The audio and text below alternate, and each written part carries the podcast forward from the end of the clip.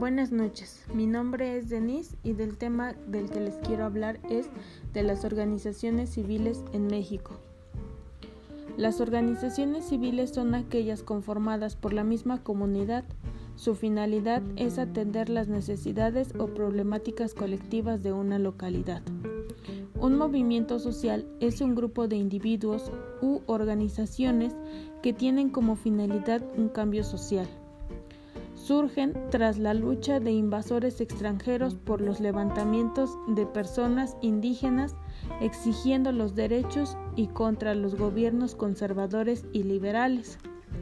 Por mencionar algunos de estos son Movimiento Estudiantil Tlatelolco, el fraude electoral del 88, Movimiento Zapatista, la huelga de la UNAM, el enfrentamiento de Atenco, la APO en Oaxaca, Movimiento por la Paz con Justicia y Dignidad, Movimiento de, Ayotzinapa y últimamente la manifestación de las feministas.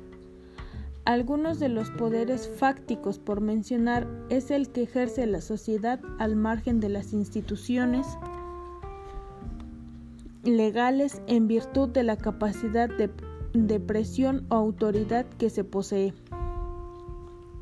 Fundaciones del sistema político, sistemáticas, reclutamiento, socialización y comunicación. De proceso, articulación, integración, toma de decisiones, implementación. De políticas, extracción, regulación y distribución. Desde mi punto de vista siento que las televisoras entrarían en estos poderes fácticos, ya que siempre nos han mostrado la parte que a ellos les, les conviene mostrar a la sociedad para así evitar más movimientos o que la sociedad esté en contra del gobierno y estos puedan manifestarse.